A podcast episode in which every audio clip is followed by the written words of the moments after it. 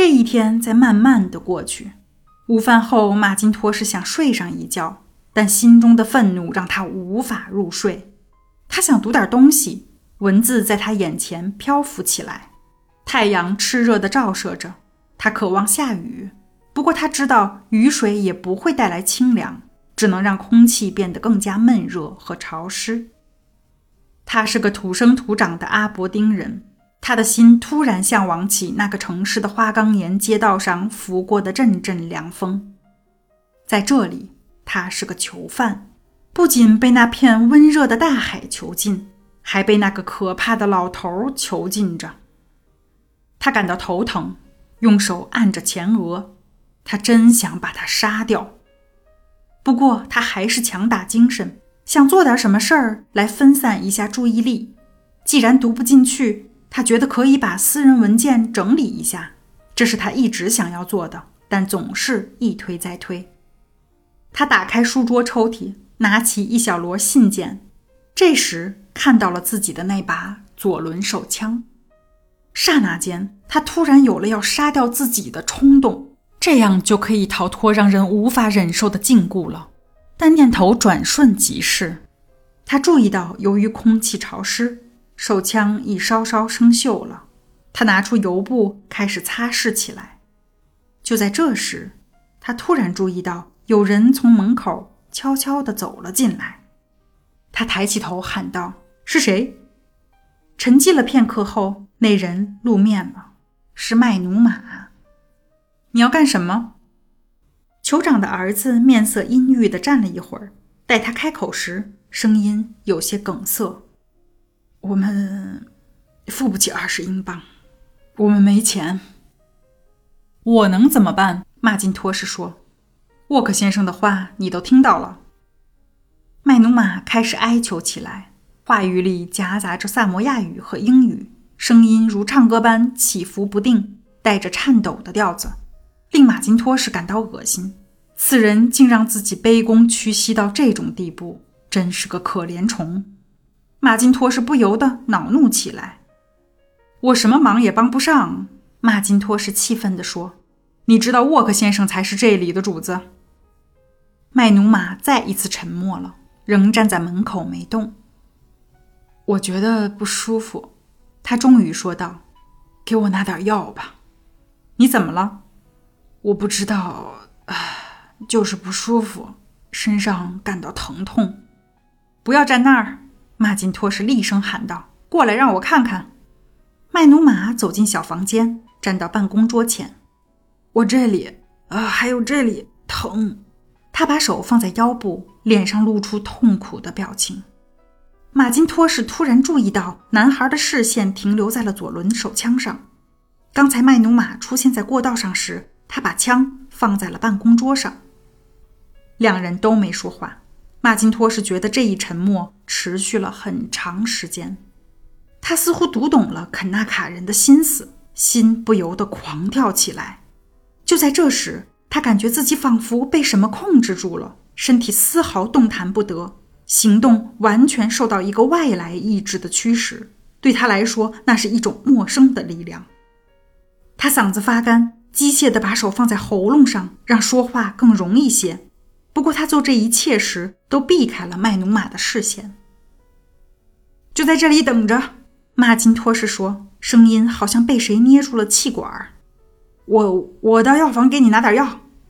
他站了起来，稍微趔趄了一下。这是错觉吗？麦努马站着没有说话，尽管目光移开了，马金托斯仍知道他正茫然地看向窗外。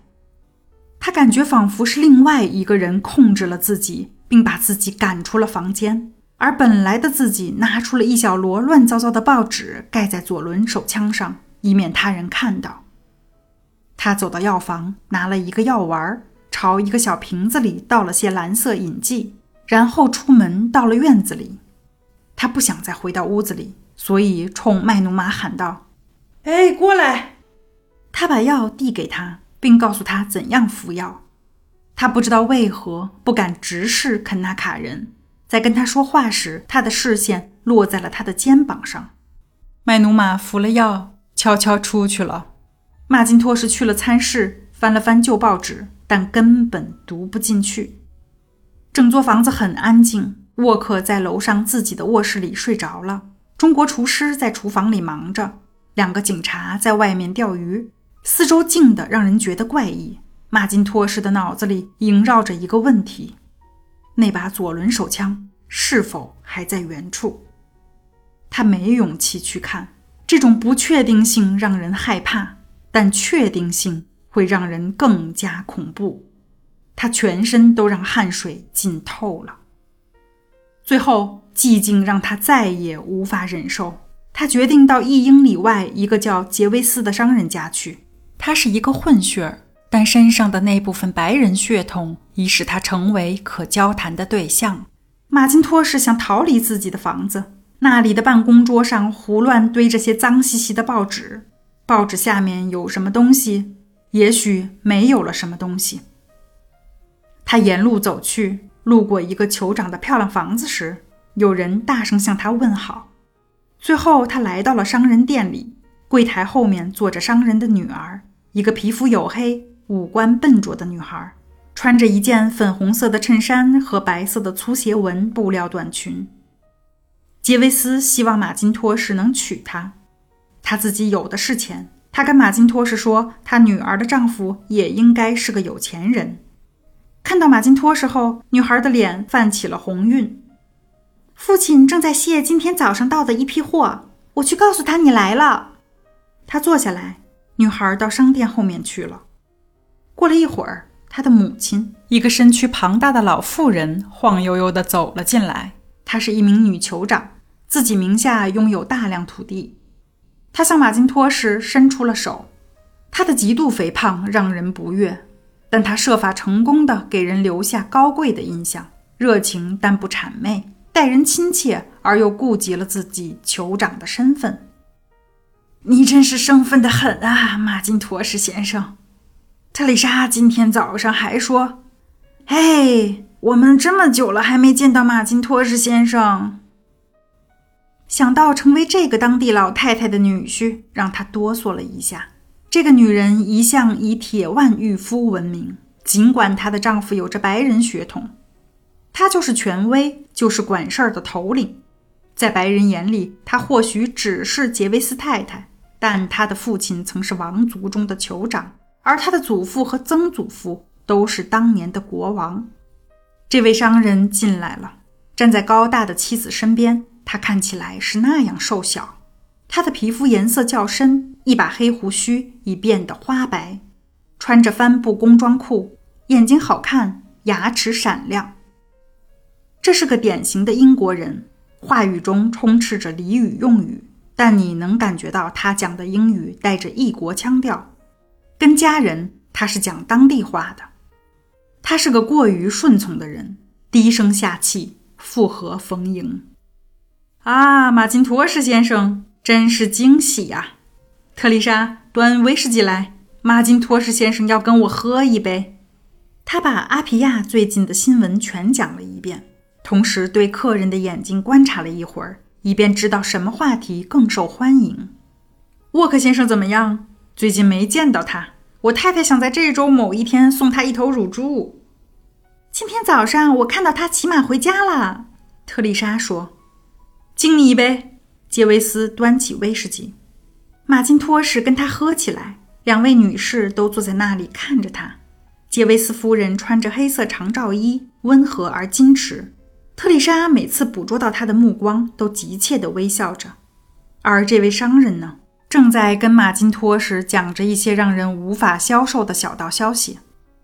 阿皮亚，有人说沃克该退休了，他已不再年轻。自他上岛以来。情况已发生了很大的改变，但他并没有随着情况的变化而改变呀。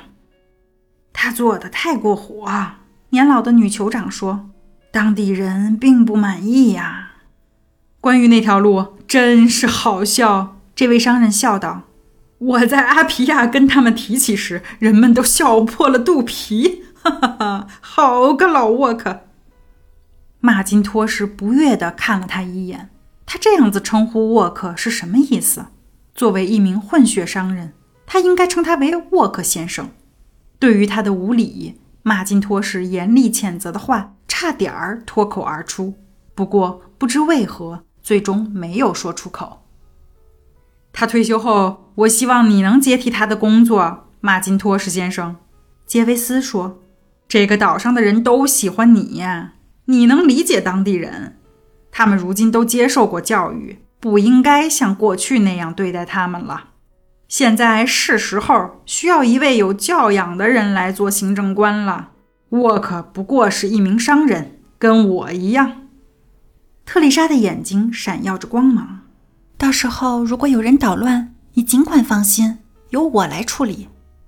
我将带着所有的酋长去阿皮亚请愿。马金托是心里感到极其烦乱，他从未想过，如果沃克出现了什么意外，会由他自己去继任。